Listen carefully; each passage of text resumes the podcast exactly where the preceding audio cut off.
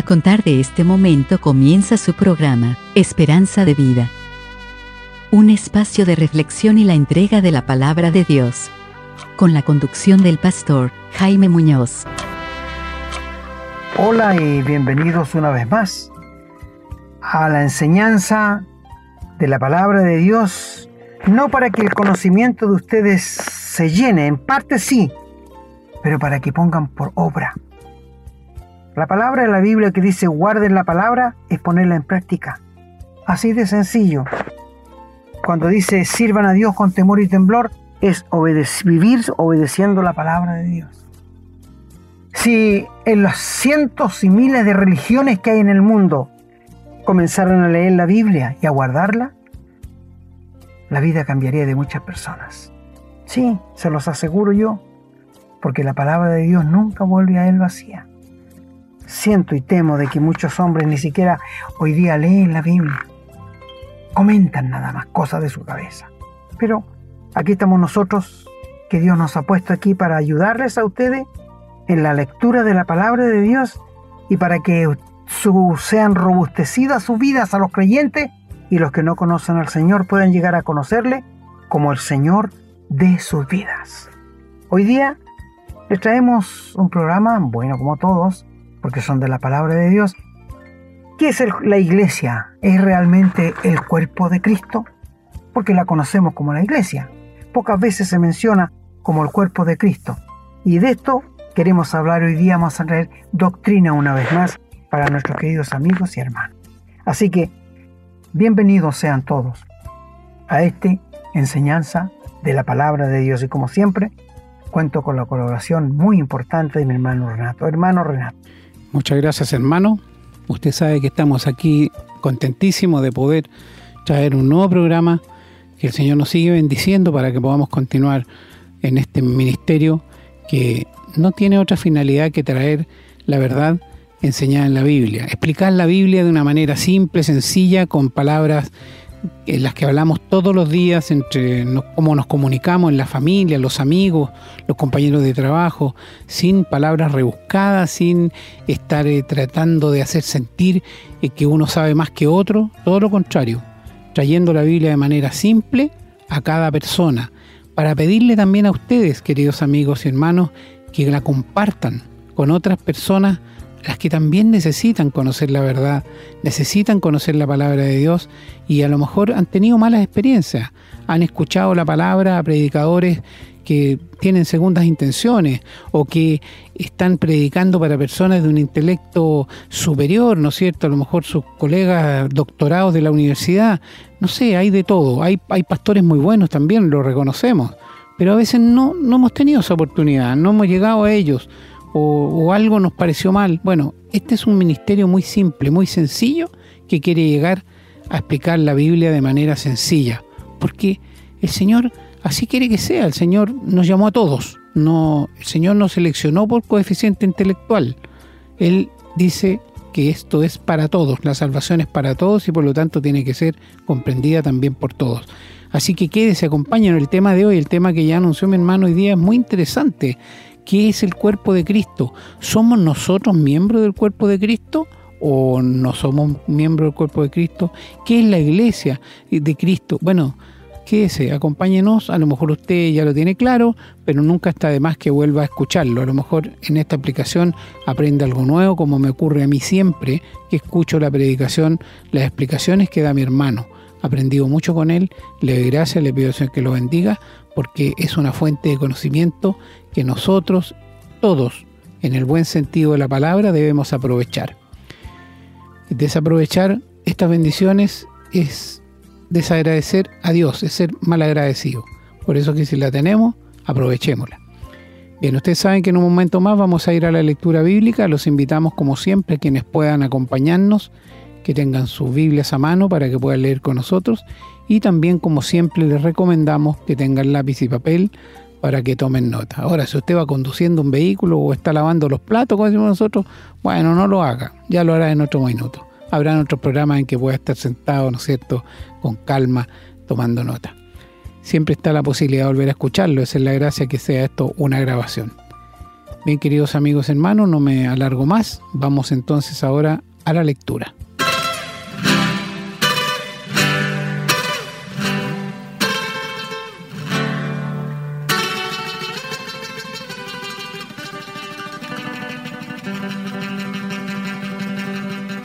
Bien, vamos entonces a comenzar con la lectura.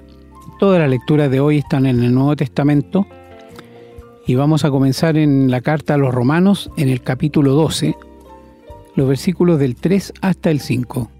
Dice la palabra. Digo pues, por la gracia que me es dada, a cada cual que está entre vosotros, que no tenga más alto concepto de sí que el que debe tener, sino que piense de sí con cordura, conforme a la medida de fe que Dios repartió a cada uno porque de la manera que en un cuerpo tenemos muchos miembros, pero no todos los miembros tienen la misma función, así nosotros, siendo muchos, somos un cuerpo en Cristo y todos miembros los unos de los otros. Vamos a continuar leyendo en primera carta a los Corintios, capítulo 6, los versículos del 15 hasta el 20. Dice la palabra, ¿no sabéis que vuestros cuerpos son miembros de Cristo? ¿Quitaré pues los miembros de Cristo y los haré miembros de una ramera? De ningún modo. ¿O no sabéis que el que se une con una ramera es un cuerpo con ella? Porque dice, los dos serán una sola carne. Pero el que se une al Señor, un espíritu es con él. Huid de la fornicación. Cualquier otro pecado que el hombre cometa está fuera del cuerpo, mas el que fornica contra su propio cuerpo peca. ¿O ignoráis que vuestro cuerpo es templo del Espíritu Santo, el cual está en vosotros, el cual tenéis de Dios, y que no sois vuestros? Porque habéis sido comprados por precio.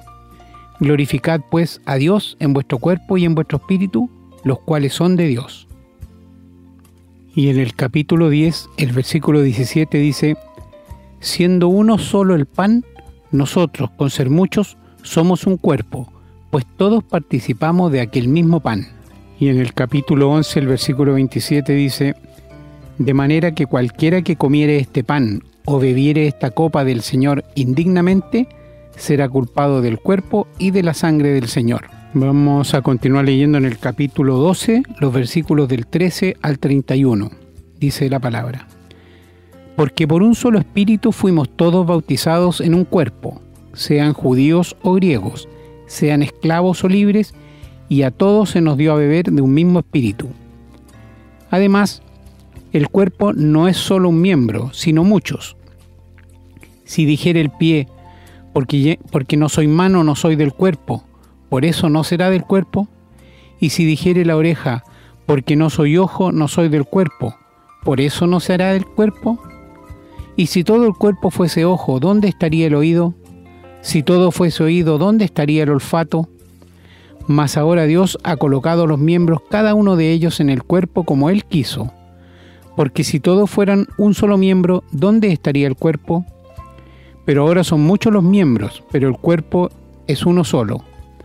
Ni el ojo puede decir a la mano, no te necesito, ni tampoco la cabeza a los pies, no tengo necesidad de vosotros antes bien los miembros del cuerpo que parecen más débiles son los más necesarios, y a aquellos del cuerpo que nos parecen menos dignos, a estos vestimos más dignamente, y los que en nosotros son menos decorosos se tratan con más decoro, porque los que en nosotros son más decorosos no tienen necesidad, pero Dios ordenó el cuerpo dando más abundante honor al que le faltaba, para que no haya desaveniencia en el cuerpo, sino que los miembros todos se preocupen los unos por los otros.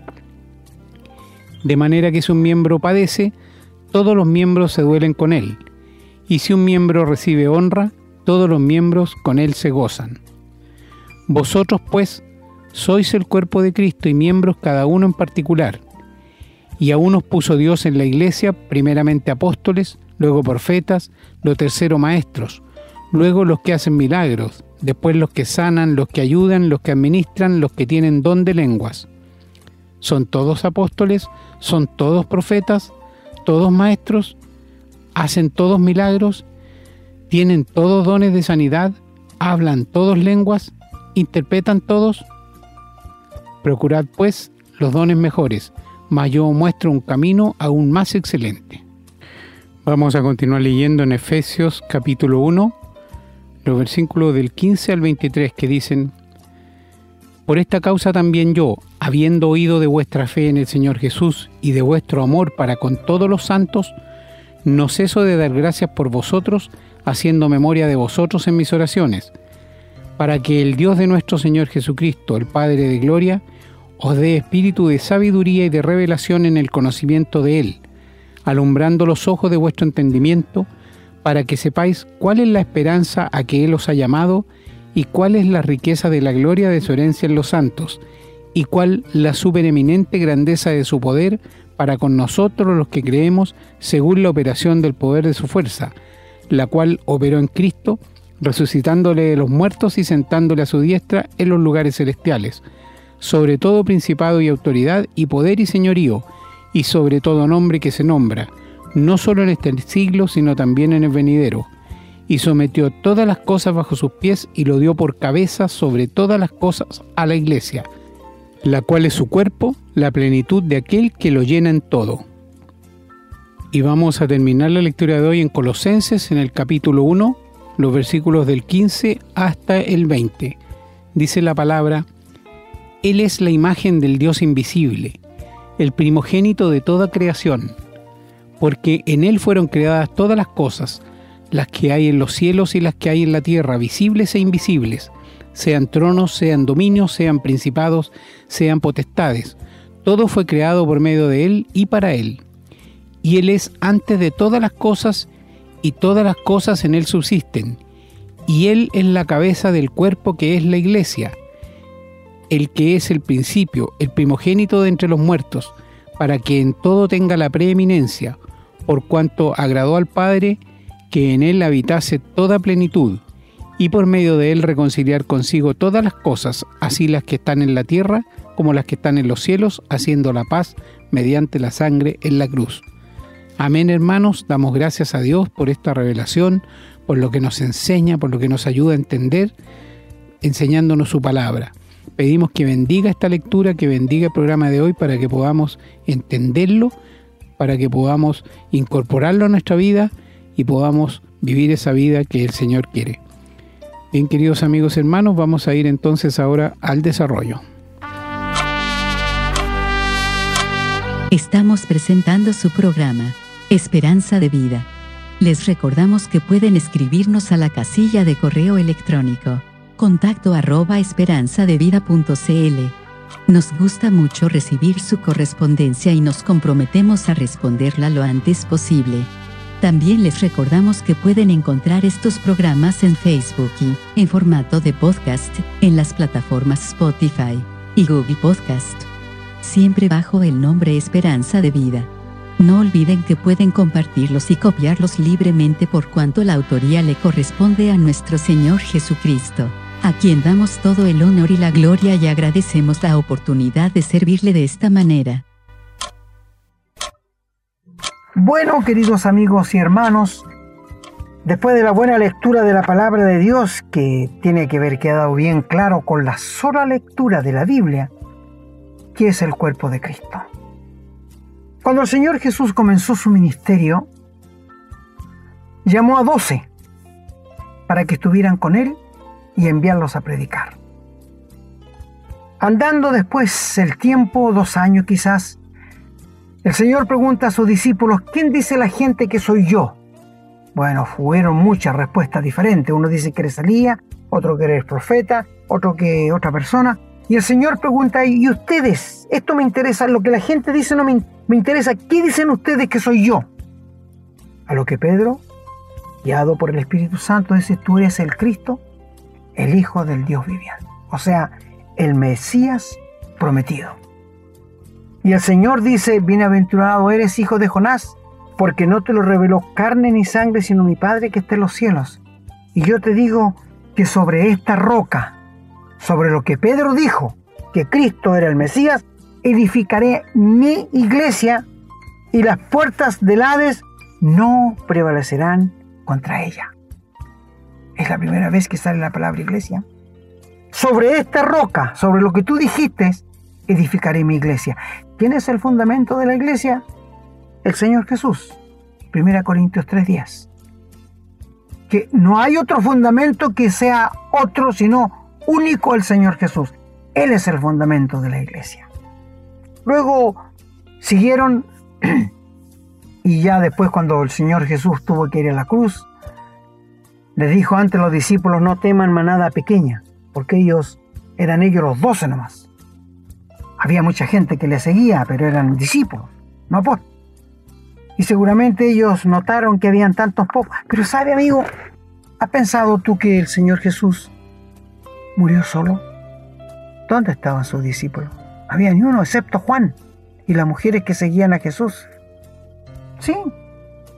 Y quiero decirte que cuando Pablo tuvo aquí en la tierra, él recorrió todo Asia, Iconio, Listra, Corintio, todo el Antiguo Testamento está incluido. Y sabes que murió solo en una cárcel. Así que cuando hablamos de que la iglesia es el cuerpo de Cristo, hablamos de que el Señor comenzó a edificar su iglesia. ¿Y sabes cuándo? Cuando le dijo a Pedro sobre esta iglesia, sobre este fundamento, sobre este nombre, voy a edificar mi iglesia. Al futuro, no muy lejano. ¿Y sabes cuándo comenzó la iglesia? Cuando vino el Espíritu Santo. Allí en los Hechos 2. Y se convirtieron tres mil almas. Y en esa oportunidad el Señor le dijo a Pedro que a ti te daré las llaves del reino. Se asocia a, Pedro en el cielo que anda con las llaves para abrir puertas y dejar entrar a uno a otro. No, no, hermano, esa es invención humana. Cuando el Señor le dijo, a ti te daré las llaves del reino, le dijo, tú vas a ser quien vas a predicar el primer mensaje para que comience la iglesia. En otras palabras, fue esto sencillamente. Y Pedro se levantó cuando después que llegó el Espíritu Santo, cuando la gente empezó a decir que estaban ebrios, borrachos, y el Espíritu Santo descendió con lenguas en forma, no era fuego. Hay un gran error en la iglesia, en la religión, que muchos le dicen, hazlo de que descienda el fuego. ¿Qué fuego? Cuando el fuego tiene que ver con justicia. ¿Sabías eso? Con condenación. El Señor va a condenar a los pecadores con el juicio, con fuego. Pero dice la Biblia, lee bien allí en Pedro 2, que descendió lenguas en forma de fuego, no dice que eran fuego. Y cuando el Señor les dio dones de lengua, no fueron lenguas extrañas, fueron idiomas. Porque si tú lees con cuidado, allí habían melos, pertos, edomitas, de todas las naciones en Jerusalén y les oían hablar en su idioma. Y por eso, ¿cómo le escuchamos hablar en nuestra lengua? Así que no eran lenguas, querido amigo y hermano. Lee con cuidado, por favor. En Pentecostés pasó esto.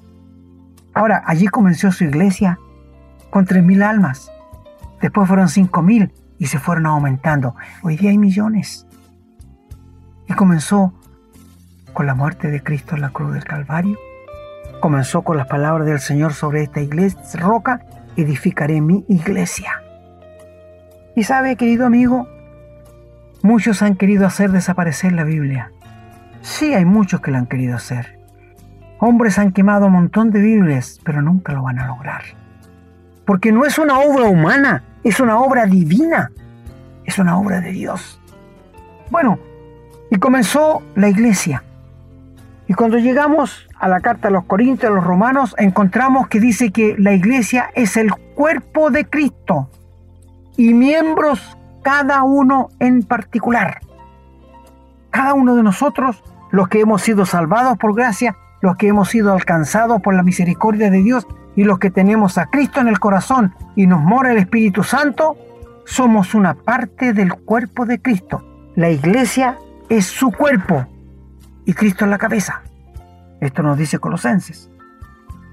Te lo explico gráficamente cuando Saulo de Tarso perseguía a los cristianos, consentía en su muerte, los castigaba y los metía preso. Y cuando el Señor se le aparece en el camino a Damasco y le dice, Saulo, Saulo, ¿por qué me persigues? quién eres. Yo soy Jesús a quien tú persigues. Pablo podía haberle dicho, pero yo no te persigo a ti, yo persigo a esta gente religiosa.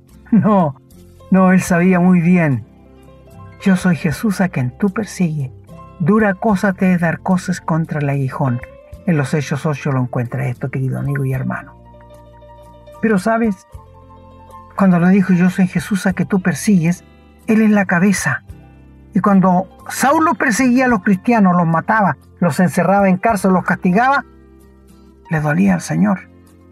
Porque tú sabes que cuando tú vas a pie pelado y te, tropiezas o te clavas una espina, no es cierto que llega el dolor a todo, al estómago, a la cabeza, toda, se comparte en todo el cuerpo y todos van a cooperar para ayudar al miembro que está afectado, los ojos, la inteligencia, todo para sacar la espina. Pero todo parte de la cabeza, quien da las órdenes en el cerebro. Por esto Cristo es cabeza de la iglesia y la iglesia es su cuerpo. No sé si algún día te lo han dicho, querido amigo. Y en el cuerpo tenemos muchos miembros. Las manos, los ojos, los oídos, la inteligencia, los dientes, la lengua, los pies. Todo son parte del cuerpo nuestro. Y gráficamente esto se grafica en la iglesia. Por esto Pablo, allí en 1 Corintios 12, dice, porque había cierta pelea entre algunos que predicaban y otros que les tocaba hacer aseo, y dijo Pablo, bueno, ¿qué les parecería a usted si el cuerpo fuera puro ojo? Sería fenómeno. O si fuera pura boca, sería fenómeno.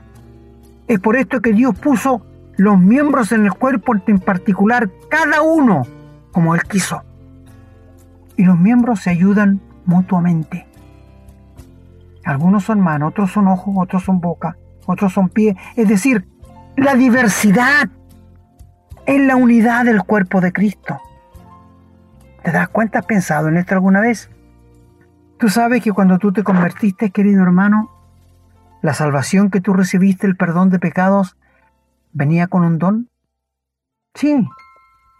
Y para poder saber qué don tienes, tú tienes que moverte dentro de la iglesia, tienes que hacer cosas. Pero si nunca haces nada, nunca estás dispuesto para ayudar, para cooperar en la iglesia, ¿cómo vas a saber qué don tienes?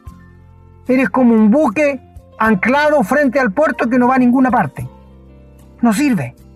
Los barcos sirven para que se muevan y lleven carga.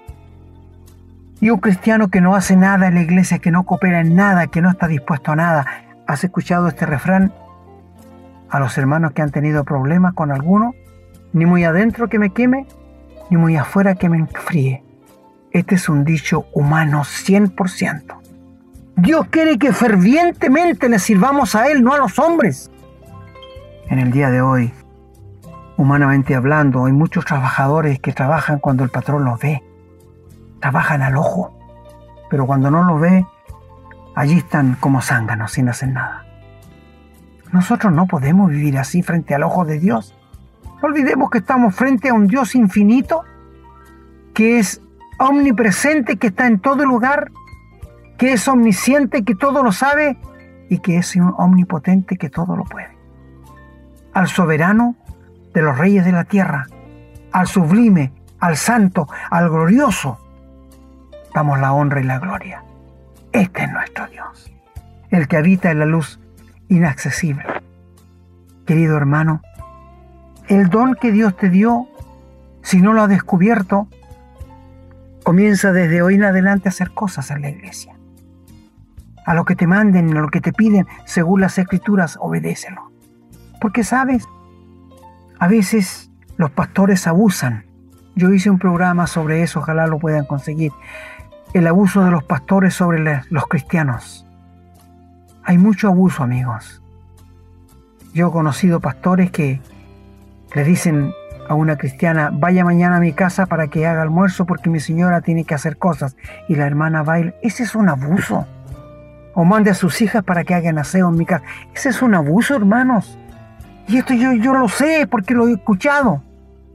Amigos, ¿sabes usted que la gracia de Dios se ha manifestado para salvación a todos los hombres, pero no para abuso? Por esto, la iglesia es el cuerpo de Cristo. y cada miembro en particular pertenece al cuerpo de Cristo. Si no sabes tu don, comiénzalo a practicar dentro de la iglesia. Haz todo lo que te pidan, coopera. La unidad del cuerpo de Cristo es lo que Dios ama. Así que la iglesia es el cuerpo de Cristo y cada miembro en particular, no te estoy hablando miembro de la iglesia, miembro del cuerpo de Cristo, que es la iglesia, que compone la iglesia. Yo me he admirado a lo largo de la experiencia que el Señor me ha dado, de muchos cristianos que pelean en la iglesia y dicen, me voy a retirar, me voy a ir. A ver, espérate un poco. Te digo yo, ¿tú crees que una mano pueda decirle al cerebro, mira, ya estoy aburrido de estar aquí, así que me voy a ir para otra parte? Es cómico, es tragicómico eso. Ningún cristiano verdadero que ha nacido de nuevo, que es salvo, que es hijo de Dios, puede retirarse del cuerpo de Cristo. Esto no es un centro de madres. Esto no es un club deportivo. Esto no es eh, una reunión de apoderados. Esto es el cuerpo de Cristo.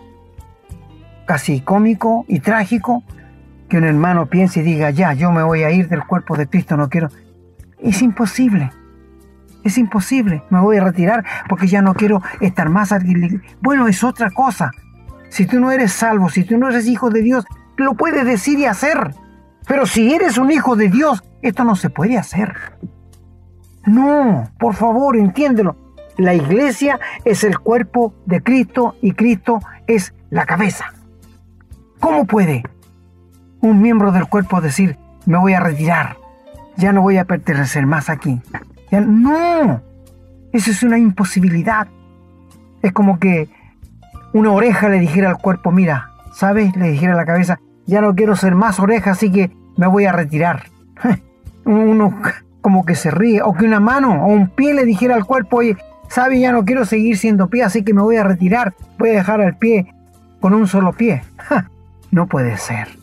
Esto es casi cómico, ¿no es cierto?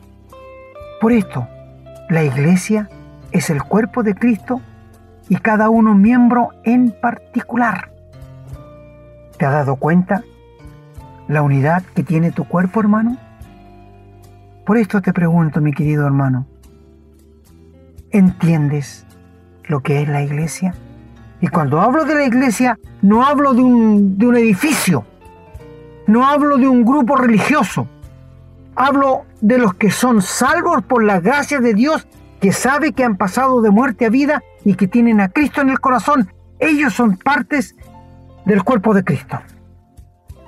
Si tú me dices, mire, yo no sé si soy salvado, no sé si tengo la vida eterna, pero yo soy bautizado, yo me hice miembro de la iglesia, miembro de la iglesia, pero escúchame, y también doy toda la ofrenda y todo, pero no eres miembro del cuerpo de Cristo. El cuerpo de Cristo no, no es la, el lugar geográfico que nosotros tenemos, una casa grande con puntitas y una cruz arriba. No. El cuerpo de Cristo, la iglesia, está compuesto de todos los cristianos a través del mundo. Esta es la verdadera iglesia. Si tú me preguntaras hoy día, hermano, ¿cuál es la verdadera iglesia? La verdadera iglesia es la que está compuesta de todos los salvados, redimidos y comprados con la sangre de Cristo. Esta es la verdadera iglesia. Te voy a decir que iglesias perfectas no existen, pero obedientes a las escrituras, sí. Cuando nos piden consejo a qué iglesia ir porque han tenido problemas donde están, nosotros les decimos, búscate una iglesia que hable de la muerte de Cristo en la cruz, que hable de la persona del Señor Jesús, que hable del perdón de los pecados, que hable del gran trono blanco, que hable de la Trinidad, que hable de la condenación eterna, del infierno, del lago de fuego, anda esa iglesia. Porque si una iglesia no habla de esto, son iglesias religiosas que no agradan a Dios. Sí, esos son los falsos. Esos son los que andan vestidos de oveja, pero por dentro son lobos rapaces. Solo quieren tu dinero. Esto es lo que quieren, figurar. Mis queridos amigos, cuando hablamos de la iglesia que es el cuerpo de Cristo, estamos hablando de una doctrina fundamental entre los que conocen al Señor como Salvador. Sé que quizás a uno que es religioso no lo va a entender, no lo va a comprender. Es lógico porque no tiene el Espíritu Santo morando. Y para poder entender la Biblia, la palabra de Dios, tenemos que tener al Espíritu Santo morando dentro de nosotros. Y esto se hace cuando tú te entregas, te rindes al Señor Jesús, le pides perdón por tus pecados, te arrepientes de tus pecados y le pides que Él viva tu vida. Y aceptas al Señor Jesús que murió en la cruz por tus pecados. Con un sencillo acto de fe, tú pasas de muerte a vida. ¿Te das cuenta, querido amigo? ¿Te das cuenta de esto? Así que en las partes que lo leyó nuestro hermano, todo tiene que ver de que la iglesia es el cuerpo de Cristo. Él es la cabeza y nosotros somos sus miembros. Bendito, glorioso, eterno, tan sencillo, pero tan profundo a la vez. El cuerpo nuestro tiene una perfecta unidad. A veces se producen roces dentro de los cristianos verdaderos, pero estos roces se allanan al tiro. ¿Te acuerdas tú cuando el apóstol Pablo se fue en el primer viaje misionero con Bernabé? Y anduvieron muchas partes. Y Bernabé le dijo a Pablo, ¿por qué no llevamos a Juan Marco, un jovencito de ayudante? Llevémoslo. Y en Panfilias, Marcos dijo, no, esto no es para mí. Y lo dejó solo y se devolvió. Porque él no era hijo de Dios. No era salvado por la gracia de Dios. Era un entusiasmado. Nada más. Bien. Siguen la obra de Dios ellos y cuando llegaron a Antioquía, después de cierto tiempo, Pablo le dice a Bernabé, volvamos a visitar a los hermanos en las iglesias que plantamos. Ya le dijo Nae, vamos, pero llevemos a Juan Marcos otra vez. Y Pablo dice, no, no lo voy a llevar porque él nos abandonó en Panfilia. Y hubo tal desacuerdo de que se separó Bernabé de Pablo. Y la Biblia nos relata de que a Bernabé no lo encontramos más, pero a Pablo sí lo encontramos en toda la obra misionera. A veces nos equivocamos. Yo me he equivocado, tú te has todos nos equivocamos, pero lo bueno es aceptar los errores. Y después más adelante encontramos que Pedro tomó a Juan Marco y le habló de Cristo, le habló del Evangelio y se convirtió en un verdadero hijo de Dios. Y llegó a ser muy útil en las manos del Señor, en la vida de Pedro y después en la vida de Pablo. Porque Pablo le dice, mándame a Juan Marco porque me es útil. Mi amigo, en la carne, en el pecado que uno vive, puede mostrar ciertas cosas. Puede mirar a los cristianos cómo viven y pueden tratar de vivir, pero nunca va a llegar a tener la vida eterna y el perdón de pecados, porque es un farsante. ¿Sabes que hay personas en las iglesias que tienen amor fingido? ¿Fe fingida? Sí, los hay. Voy a hacer un programa de esto para que abrirte los ojos. Hay muchos, la mayoría. Tiene fe fingida. Y, quiero decirte que todo el mundo en el día de hoy anda con caretas. Es decir, con la cara que no es de ellos. Es posible que alguien no nos cae bien y está conversando con una familiar nuestro y llegamos ahí y nosotros le, le sonreímos. Ponemos una careta cuando en el fondo le odiamos. ¿No te pasa esto? Sí, esto yo creo que a todo ser humano le ha pasado. No hay nadie que no haya pasado por esto. Mi amigo, el cuerpo de Cristo es una realidad y es la iglesia del Señor a la que Él va a reconocer. Por esto que muchos le van a decir al Señor en el día del juicio, Señor, yo hice sanidades en tu nombre. Y el Señor le va a decir, no les conozco, no les conozco. Pero Señor, yo estuve en la iglesia, yo prediqué, yo trabajé por ti, no les conozco. Apartados de mí, hacedores de maldad. Nunca tuvieron un contacto personal con el Señor Jesús. Nunca fueron salvos. Nunca llegaron a ser parte del cuerpo de Cristo que es la iglesia. Lee por favor Efesios capítulo 5 del verso 22 en adelante y allí verás qué es la iglesia del Señor, cómo Él la cuida, la sustenta para que no tenga ni una mancha ni una arruga, y que Él vela por ella. La iglesia del Señor verdadera es la que está compuesta de todos los cristianos, pero existen las iglesias locales, que son iglesias pequeñitas, pero que son lo mismo que la grande, porque está compuesta por puros cristianos. Te voy a decir, muchos se hacen pasar por cristianos en el día de hoy. Yo hice un programa también, con mi hermano hicimos un programa. ¿Acaso existen los judas en las iglesias? Sí, por supuesto. Hay muchos hipócritas que el día domingo tú les ves con su familia y con su Biblia debajo el brazo, van a la iglesia y después cuando llega dejan la Biblia por ahí, en cualquier parte, y el resto de la semana andan de la mano con Satanás. Estos son los judas. Es por esto que la vida cristiana, queridos amigos, los que somos parte del cuerpo de Cristo, del miembro del cuerpo de Cristo, la vida cristiana nuestra es cada segundo, cada minuto, cada hora, cada semana, cada 30 días al mes, cada 365 días al año, vivirla al ojo de Dios. Tenemos que ser vidrios transparentes, vidrios limpios, que no nos avergoncemos de nada, que no tengamos que avergonzarnos la venida del Señor Jesús. Querido amigo, querido hermano, estamos hablando de realidades de la vida diaria. Estamos hablando de realidades que tienen que ver con tu vida, con la mía, durante todos los días.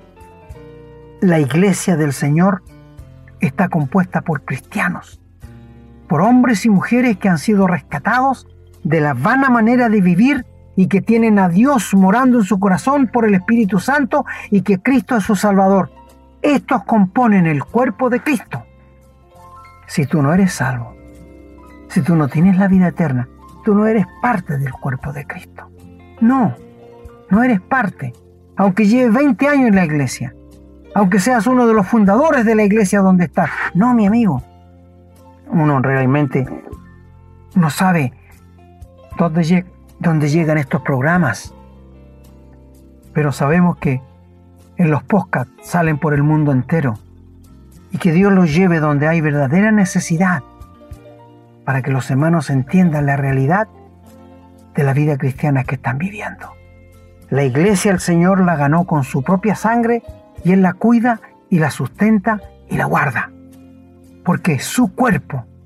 Y después, cuando sea llevada al cielo, será su esposa. Aquí en la tierra es el cuerpo de Cristo y cuando lleguemos al cielo se van a realizar las bodas del Cordero y la iglesia va a ser la esposa de Cristo, la esposa del Cordero. Maravilloso. Hermano, hay tanto en la Biblia que nos faltarían días para seguir escudriñando y hablándoles de las maravillas de Dios. Pero puedes entender que es imposible que un verdadero hijo de Dios, un verdadero cristiano que ha nacido de nuevo, diga, me voy a retirar de la iglesia. Se puede retirar del grupo físico, pero nunca del cuerpo de Cristo. ¿Entiendes? ¿Sí? Es posible, amigos, que dentro de cristianos hayan roces, porque somos humanos. Y estamos en este viejo hombre que no quiere perder. Estamos con este ego que a veces nos domina. No queremos ser menos que otros. Por esto Pablo dice en Romanos 12 que cada uno piense de sí con cordura, que ni uno se crea más alto que el otro. Esto es sabio. Esto es sabio, queridos. Y está hablando del cuerpo de Cristo. Romanos 12, léelo por favor. Te pregunto otra vez. ¿Tú eres miembro del cuerpo de Cristo o eres miembro de la iglesia local? De la religión donde estás.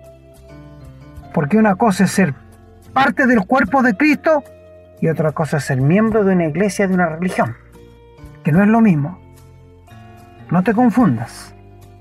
Si tú nunca has sido salvado, nunca has sido rescatado, nunca has tenido un encuentro personal con el Señor Jesús, nunca le has pedido perdón por tus pecados y de corazón le has rendido tu vida a Él, tú no perteneces al cuerpo de Cristo, perteneces a miembro de la religión, pero no eres miembro de la iglesia, que es el cuerpo de Cristo. Y tú debieras hacer una sabia decisión en el día de hoy y ver realmente dónde estás parado porque es importante, tiene repercusiones eternas. Esto tiene repercusiones eternas. Mi amigo, si tú no tienes la seguridad, si tú no eres caminante al cielo, es porque no tienes a Cristo en el corazón. Es porque nunca has sido regenerado. Es porque nunca has pasado de muerte a vida. Es porque nunca te has arrepentido y humillado frente a un Dios infinito, le has pedido perdón por tus pecados y has reconocido que cuando Cristo murió, murió por tus pecados. Fue sepultado y resucitó para darte vida y vida nueva. Y la salvación que Dios te quiere dar es gratuita. Es un don, es un regalo. Porque tú y yo estábamos con una tremenda cuenta contra Dios, una tremenda deuda que es imposible que la pagáramos. Ni con buenas obras, ni con buena vida, ni haciendo cosas. No, no, esto no. Porque por medio está el pecado que nos separa de Dios. Y este es el problema que tiene el ser humano.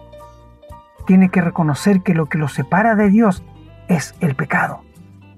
Y mientras el pecado no sea tratado, mientras no seas perdonado por la sangre del Señor Jesús, de nada te va a servir todo lo bueno que quieras hacer. Dios dice que ha preparado buenas obras para los que son salvos, para que andemos en ellas. Dios ha preparado de antemano buenas obras, la obediencia a la palabra de Dios. Pero si tú no tienes a Jesucristo en tu corazón, tú no puedes, en manera alguna. Tu pecado, tu pasado, te condena, porque hay pecado de por medio. Y mientras el asunto del pecado no sea tratado, tú no vas a pertenecer a la verdadera iglesia de Dios.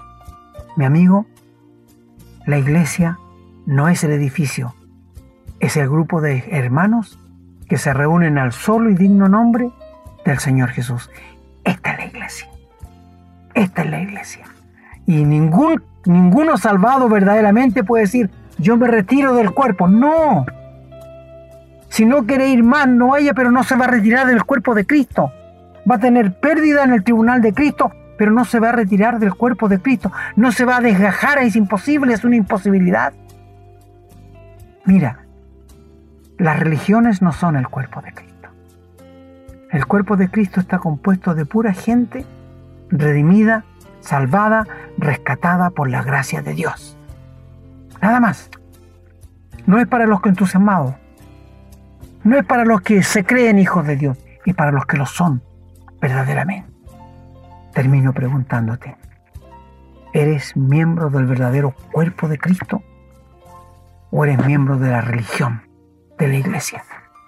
Si no tienes claro esto, en este momento puedes rendir tu vida al Señor Jesús de corazón y pedirle perdón por tus pecados, confiando que cuando Cristo murió, ya pagó tus pecados. Ábrele tu corazón y recíbelo como tu Salvador personal.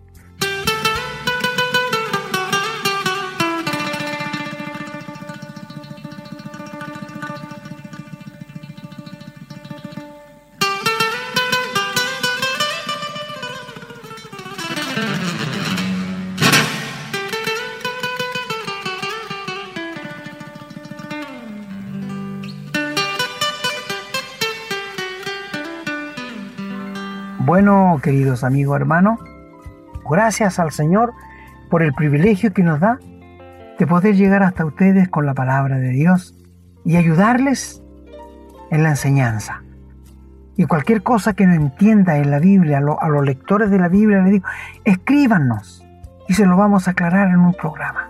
Que el Señor les bendiga a todos, especialmente a aquellos que no conocen al Señor. Será hasta una próxima.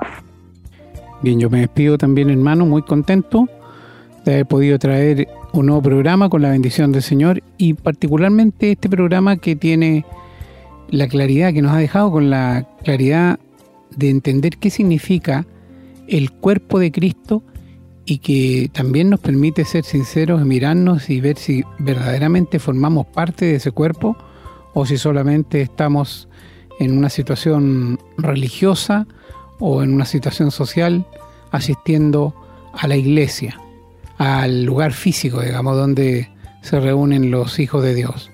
Obviamente que con esto de la pandemia hoy día las reuniones no son como antes, pero las personas que eh, forman parte de un grupo cristiano de alguna manera o de otra se están comunicando y siguen, siguen manteniéndose unidas como si lo estuvieran haciendo físicamente. Y ya llegará el tiempo de volver a reunirse. Bueno, a lo mejor es un buen tiempo en este minuto para darse cuenta si uno es verdaderamente un miembro del cuerpo de Cristo o si solamente es una persona más religiosa, una persona más que asiste a los cultos porque le gusta, porque lo encuentra bonito, o porque se ha inventado un Dios que cree que va a hacer lo que uno piensa y no, se, no se ha preocupado de conocer la palabra de Dios de manera profunda, con conocimiento de verdad, para entender qué es lo que Dios quiere y no lo que nosotros queremos. Es fácil equivocarse, hermanos y amigos, por eso es importante y los instamos siempre a que lean la palabra. No podemos ser cristianos y no conocer la Biblia, no conocer la palabra de Dios. No se trata de conocerla de memoria y saber dónde está cada capítulo y cada versículo. Hay personas que tienen ese don y yo me admiro de ellas. Yo les confieso que no lo tengo. Yo sé que en la Biblia está tal enseñanza, pero a veces me cuesta mucho encontrarla. Pero lo importante es que sé que la enseñanza está, que la aprendí, la conocí. El dónde está lo necesito para poder explicarlo, para poder enseñarlo a otro. Bueno, ahí me ayudo con las herramientas que existen. Hoy día las Biblias están en los teléfonos. Yo tengo la Biblia Reina Valera en mi tablet y con, ese tipo de herramientas es más fácil encontrar, eh, encontrar, digamos, ciertas citas, porque no reconozco que no me las sé todas, como mi hermano. Mi hermano, él sí conoce la Biblia. Así que yo lo admiro verdaderamente y, encuentro que es muy admirable aquellas personas que el Señor les dio esa memoria y esa capacidad de saber dónde está qué en un texto tan grande pero que a su vez es tan pequeño en comparación a la inmensidad de Dios, que lo mínimo que podemos hacer conocerlo, estudiarlo. Y no basta obviamente con leer la Biblia una vez. Cuando uno termina, si quiere leerla de Génesis al Apocalipsis, bueno, después empezará de nuevo. Y después de nuevo, porque cada vez el Señor nos va a ir dando mayor revelación en la medida que haya visto que nosotros respondemos a la revelación que Él nos da, que vivimos de acuerdo a lo que el Señor nos muestra. Si no, ¿para qué nos va a mostrar nada? Si, ¿Para qué nos va a mostrar los grandes misterios y cosas que están ahí en la Biblia que uno a la primera no ve, que después dice, mmm, ahora lo entiendo, ahora entiendo por qué esto está aquí? Porque el Señor dice, bueno, si me obedeció lo primero, le voy a dar otro poco. Nunca vamos a conocer a Dios hasta que estemos con Él y yo creo que ni aún así lo vamos a conocer verdaderamente en forma completa pero vamos a conocer de Dios lo suficiente para que podamos vivir contentos y felices a su lado, adorándolo, magnificándolo, eh, glorificándolo y haciendo todo lo que signifique que estemos dándole nuestra alabanza. Porque eso nos va a causar a nosotros una felicidad difícil de entender hoy día. Hay personas que tal vez piensen que esto es medio fome. Vamos a estar todo el día alabando a Dios. pero el Señor sabe cómo somos, Él nos hizo y no iba a crear un plan para nosotros para que nos aburramos en el cielo. Así que podemos estar seguros de que lo que sea que vayamos a hacer ahí va a ser maravilloso. Bueno, queridos amigos hermanos, me despido, agradecido al Señor primeramente por este programa nuevo que hemos podido hacer. Pedimos que nos bendiga para que pueda, podamos continuar con este ministerio y que los bendiga a ustedes también, a sus familias, a sus hogares. Y será hasta la próxima si Dios así lo quiere. Hemos presentado su programa, Esperanza de Vida, un espacio de reflexión y enseñanza para la vida cristiana. Nos gustaría volver a contar con su sintonía. Que tengan un muy buen día.